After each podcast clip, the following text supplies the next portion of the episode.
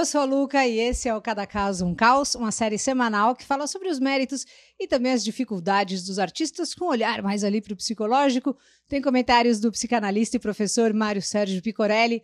A produção é do Rafa Bolo e também do Cildo Nico, da Pombo Produções. Hoje, no Cada Caso um Caos, a gente vai falar sobre o artista mais pedido aí no último post feito aqui na comunidade do YouTube, o ator, cineasta, produtor, gente fina, né? E também o baixista nas horas vagas, Keanu Reeves. Keanu Charles Reeves nasceu no dia 2 de setembro de 1964 no Líbano, em Beirute. Sobre a filmografia, você vai achar de quilo em qualquer site. Então, vamos lá para a vida pessoal, os perrengão, né, superações e também as novidades, né? Mas nessa pegada. E claro, a infância, né? A mãe dele é inglesa, a Patrícia, era stripper e também depois foi figurinista. Ela fugiu de casa antes dos 18 anos e não falou com mais ninguém da família. Então, por isso, o Kenan não conhece os parentes por parte de mãe. O pai, o Samuel Reeves, foi geólogo, né? Ele tem descendência havaiana e chinesa. Esse nome que só ele tem, Keanu, é uma palavra havaiana que significa brisa fresca sobre a montanha. A mãe conheceu o pai quando ele trabalhava em um cassino, quando ela trabalhava, né, em um cassino em Beirute, no Líbano.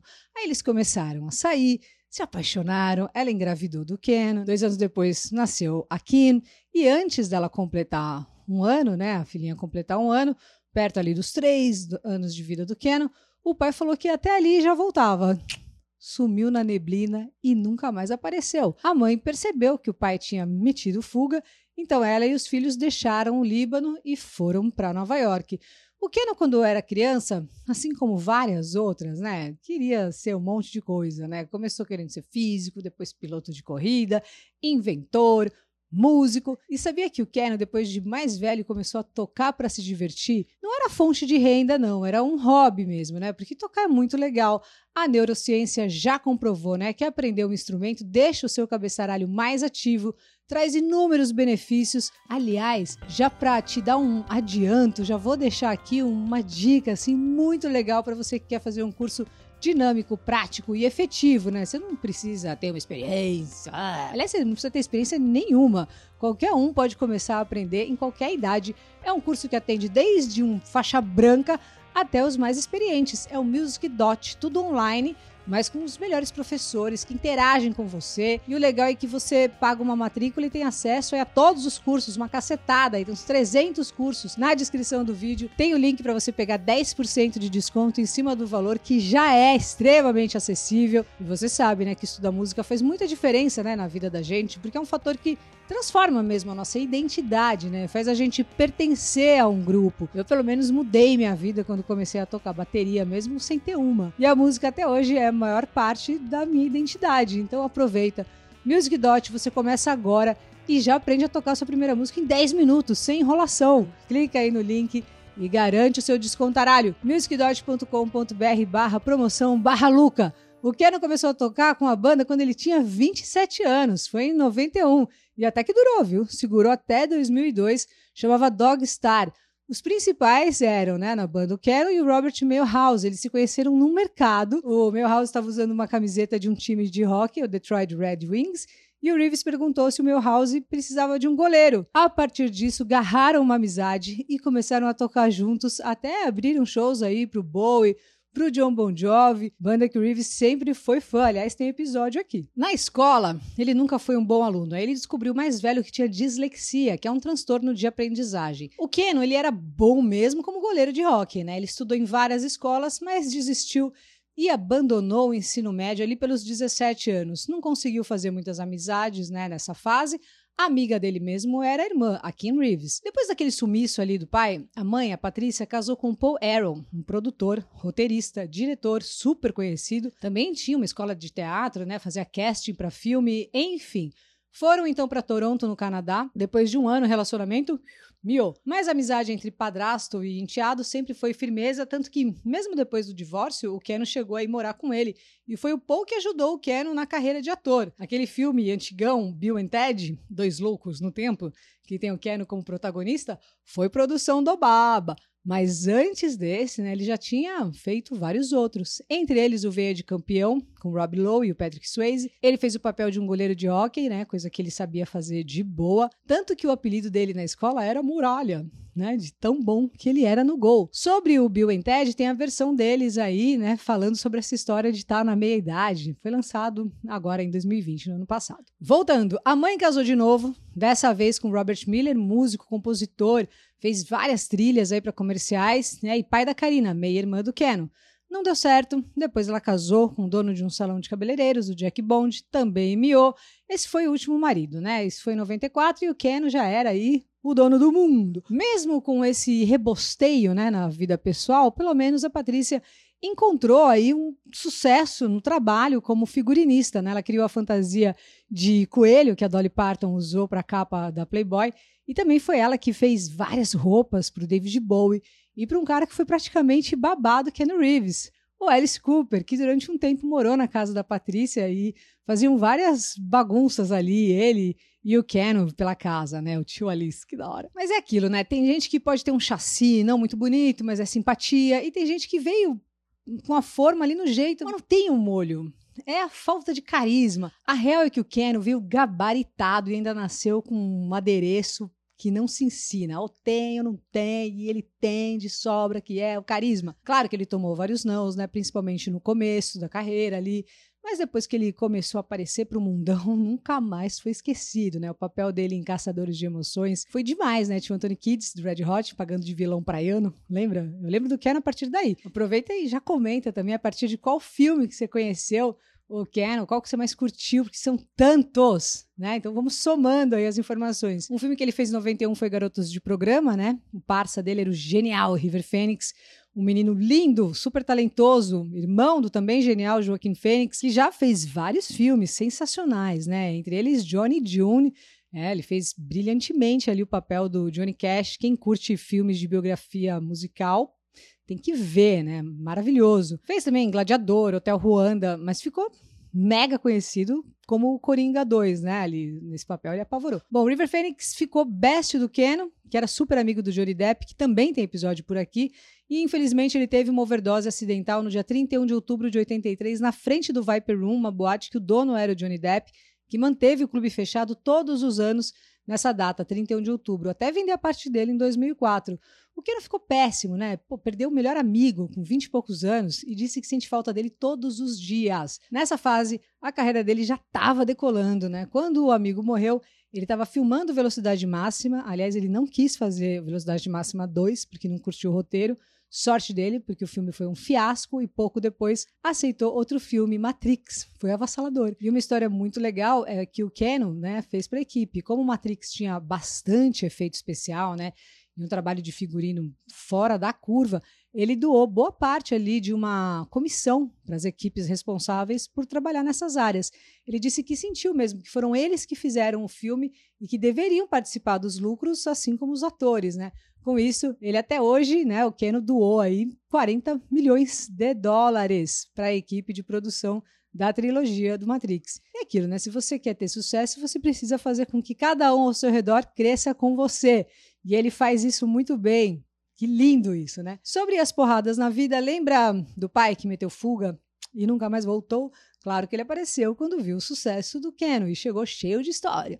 O pai tinha ficado preso por 10 anos por tráfico de heroína. Sabe a irmã, best friend, foi diagnosticada com leucemia e sofreu muito por 10 anos. Depois de muito tratamento, conseguiu controlar a doença. Ele também tem uma fundação que ajuda crianças e pessoas com câncer, mas não gosta de associar seu nome à fundação, fica no, super no gelo, assim. Por causa da irmã, ele criou e tem mantido fundações para financiar pesquisas para a cura do câncer, doou 70 milhões de dólares para os hospitais que ajudaram a curar a irmã, fora os valores que sempre ficam ali em off. Sobre relacionamento, já beliscou a Charlize Theron, Hale Berry e algumas outras, mas nada sério. Até que ele conheceu a atriz e assistente do David Lynch, a Jennifer Syme, em 99. E como ele disse, se apaixonaram na hora. Ela foi o grande até então e único amor da vida dele. Namoraram, ela engravidou, era uma menina assim que a chamava, ele que escolheu o nome. Era uma fase assim espetacular, né? Ele tinha filmado Matrix, o filme estava bombando, a previsão de nascimento era para janeiro de 2000.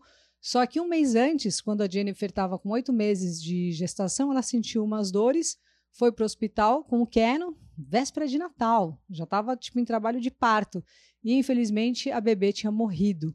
Então, no dia 24 de dezembro, eles enterraram a filha. Para piorar, a Jen começou a usar muitas drogas, o relacionamento foi deteriorando e um ano depois, no dia da mentira, né, o April Fool's Day, teve uma festa na mansão do Marilyn Manson e a Jennifer saiu de lá muito louca, bateu em vários carros que estavam estacionados ali e voou para fora do carro, morreu na hora. Ela tinha só 28 anos e foi enterrada do lado da filha. E o Ken ficou péssimo, né? Não precisa nem dizer isso. Ele só foi assumir outro relacionamento 20 anos depois com a artista plástica Alexandra Grant. Eles se conheceram em 2009, né? Foi ela que fez os desenhos do livro de poesias que ele lançou em 2011. A Alexandra é uma artista nata, super inteligente, né? Culta, espetáculo. O Keanu consegue né, se camuflar no meio da galera, pega metrô sem segurança. Em um filme que nunca chegou a ser produzido, o Keanu ia fazer o papel de um morador de rua que ia ganhar na loteria, então ele pegou 20 dólares e foi morar na rua para ver qual que era. Abriu mão de 90% do salário no filme Virando Jogo para que o ator do, de Mississippi em Chamas, o Gene Hackman, pudesse fazer parte do elenco. Ele também ajudou a Octavia Spencer quando ninguém conhecia a atriz. O carro dela quebrou quando ela foi fazer um teste no meio de Beverly Hills. Congestionou ali o tráfego, ninguém parou para ajudar. Pelo contrário, estava todo mundo olhando feio, né? Por ela ter um carro velho, tá atrapalhando o trânsito. Até que um cara parou para ajudar, um cara desconhecido, era apenas o Ken Reeves. A maravilhosa Winona Ryder falou que o Ken Reeves peitou o diretor Francis Ford Coppola e recusou a xingar a Winona nas filmagens de Drácula de Bram Stoker. Isso foi em 92, estava se firmando ali, né, no meio. A cena é, acontece quando Gary Oldman, intérprete do Drácula, se transforma em um monte de ratos e a personagem da Ryder tinha que chorar, mas estava com dificuldade de fazer isso. Então o diretor teve a ideia de Tabós de fazer os atores se juntarem a ele para ficarem xingando ela assim pesadão, sabe, de vadia, vagabunda e tudo que era nome. Ele não comprou essa ideia e a Wainona agarrou uma amizade com ele que dura até hoje. O nome do Ken Reeves está na calçada da fama desde 2005. Ele pira em Shakespeare, ama motos, inclusive já tomou uns rolas, né? Ele tem uma cicatriz giga na barriga que é de um desses rolas e sabia que antes de gravar Matrix, por causa do acidente de moto, ele também precisou operar a coluna e por isso não podia chutar de jeito nenhum. Então tiveram que pensar em cenas de luta sem chutes, né, para que ele não corresse risco. E por isso as lutas do filme ficaram tão marcadas na história do cinema. Ken Reeves vai voltar como Neo em Matrix 4, que chega aos cinemas em dezembro desse ano. Ele também está no game de RPG Cyberpunk 2077 como Johnny Silverhand. Bom, eu passei a história para o Mário e ele realmente enxergou muito o altruísmo que a gente falou a valer no episódio passado sobre o John Bon Jovi. Então, quase ficamos aí sem um tema que tivesse a participação do Mário como psicanalista, né? Porque a gente percebeu ali, né, com o, o, o texto, o Mário falou: ó, chegamos num limite, né, aqui com o Ken Reeves. E a ideia que ele deu foi de transformar esse nosso perrengue em tema sobre o que é o limite. Olha só. Fala então, nosso querido psicólogo, professor Mário Sérgio Picorelli, que é o limite. Pessoal, um grande abraço. Quando a Luca me passou o material de hoje sobre Keanu Reeves, esperando que eu encontrasse um tema para propor e comentar, somente encontrei o altruísmo. Mas esse tema já havia sido comentado no episódio passado do Bon Jovi. Eu disse, Luca, estamos diante de um limite, ou seja, nós não temos material para comentar e é melhor eu não participar. Fale sozinha, eu disse. Porém, enquanto eu tomava banho, pensei: será que não temos um tema mesmo? Que tal a gente transformar a própria dificuldade que tivemos, o limite que nos deparamos, em um tema? Então vamos falar sobre o limite. O que é o limite? E o que é o limite para a constituição psíquica do sujeito? De maneira geral, o limite é a linha que, real ou imaginária, delimita e separa um território de outro. É a fronteira. Em um sentido figurado, o limite assinala uma marca, um sinal a partir do qual não se pode continuar. Nós nascemos sem a noção de limite. Quantos esforços educativos são necessários para que a gente aprenda a difícil noção do limite. Isso pode, isso não pode. Não haveria vida social sem a instauração educativa do limite, pois o limite delimita que, a partir de um certo ponto, não podemos ultrapassar, sendo uma barreira protetora contra nossos impulsos agressivos.